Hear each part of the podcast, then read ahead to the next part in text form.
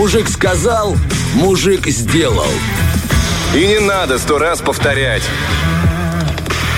Ну и что ж, пора нам запасаться мудростью интернета, и на самом деле тема особенно интересная, такая щепетильная. Значит, речь пойдет о том, каким образом можно уменьшить расход топлива своего автомобиля. Вот это интересно. Даже убирая телефон, достаю блокнот, ручку и записываю, чтобы не, реально не потерять и не забыть. Наконец-то убираю телефон, а буду слушать соведущего. Я на самом-то деле убрал его, потому что сделал еще и на беззвучку, чтобы еще внимательнее тебя слушать. О, круто. Причем, а, совет, о котором пойдет речь, дал не абы кто, а старший мастер по техническим вопросам одного из автоцентров Москвы. Да. Ну, для начала он говорит, что нужно убедиться, что автомобиль исправен, иначе все эти хитрости просто мертвым припарка. Теперь же поговорим про аэродинамику. Производители автомобилей не зря столько времени уделяют аэродинамике машин. Именно поэтому попытки самостоятельно ее улучшить, да, там, например, украсив кузов обвесами, спойлерами, обычно это приводит к обратному эффекту. Сопротивление воздуха увеличивается, а значит растет и расход топлива.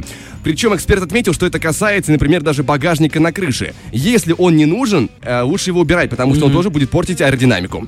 Также было обращено особое внимание на колеса. Эксперт утверждает, что стоит только повысить давление в шинах на 0,3 бара выше нормы, как сократившееся сопротивление дороги сэкономить немного топлива. Говорит, э, широкие диски делают колеса более эффектными, но и повышают сопротивление воздуха. Также статья напоминает о том, что нужно не забывать вовремя менять масляные фильтры, как и само масло. При этом желательно осторожнее обращаться с педалью газа. Стоит на нее нажать только чуть сильнее, чем следует, и мотор зальется лишним бензином. И судя по киваниям э, Мазура, Да, да, был да. опыт. Я, слушаю тебя и четко понимаю, что нужно вернуться к велосипеду. Вот серьезно. И, во-первых, и колеса уже, и, ну, и тормоз всегда под контролем, ну, вот он всегда на сиденье. Поэтому все очень хорошо. Но в этом случае придется работать над собой, чтобы аэродинамика была лучше. Там-то можно машину обвинить, а здесь уже никак. Конечно. Ты прав, ты прав. Быстро в тренажерный зал. Эксперт также рекомендует ехать со стабильной скоростью, сократив число разгонов и торможений. Кроме того, говорит, не стоит заправляться 98-м, если автомобилю рекомендован, например, 95-й, потому что более высокое октановое число не дает никаких преимуществ. А, Кстати говоря, про потери топлива особенно интересно для меня было узнать. Можно терять бензин и стоя на парковке. Если машина стоит на солнце, то нагревшееся топливо потихоньку испаряется. Вот такая история. Обидно, обидно, обидно. Но радует, что не такое бешеное солнце. И еще радует, что у меня нет парковки. Я так где-то под деревом стану, постою тихонечко, пофоткаюсь и Ну, подожди, уеду. подожди, июль рано или поздно настанет в твоей жизни. конечно. И э, немножко разорит. Радует, что не только в моей. Знаешь, типа, все будете страдать от солнечных лучей.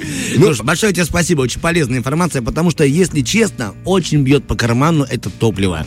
Вот бензин мне прямо жалко, хотя у меня машина на газу и бензине. Но вот это вот лень добраться до газовой заправки, ну, понятно, что это подумаешь, что я буржуй просто. Ой, он... Нет, правда, лень доехать туда, и поэтому заливаешься бензином, потому что опаздываешь и спешишь. А он быстро заканчивается. И я обратил внимание, если не гнать, то можно еще экономить на штрафах. Это очень хорошая мысль. На этой- Серьезно? на этой гениальной ноте мы завершаем, друзья, данную рубрику. Э, Перейдем к музыкальному перерыву и чуть позже к вам вернемся с интересной информацией. Фреш на первом.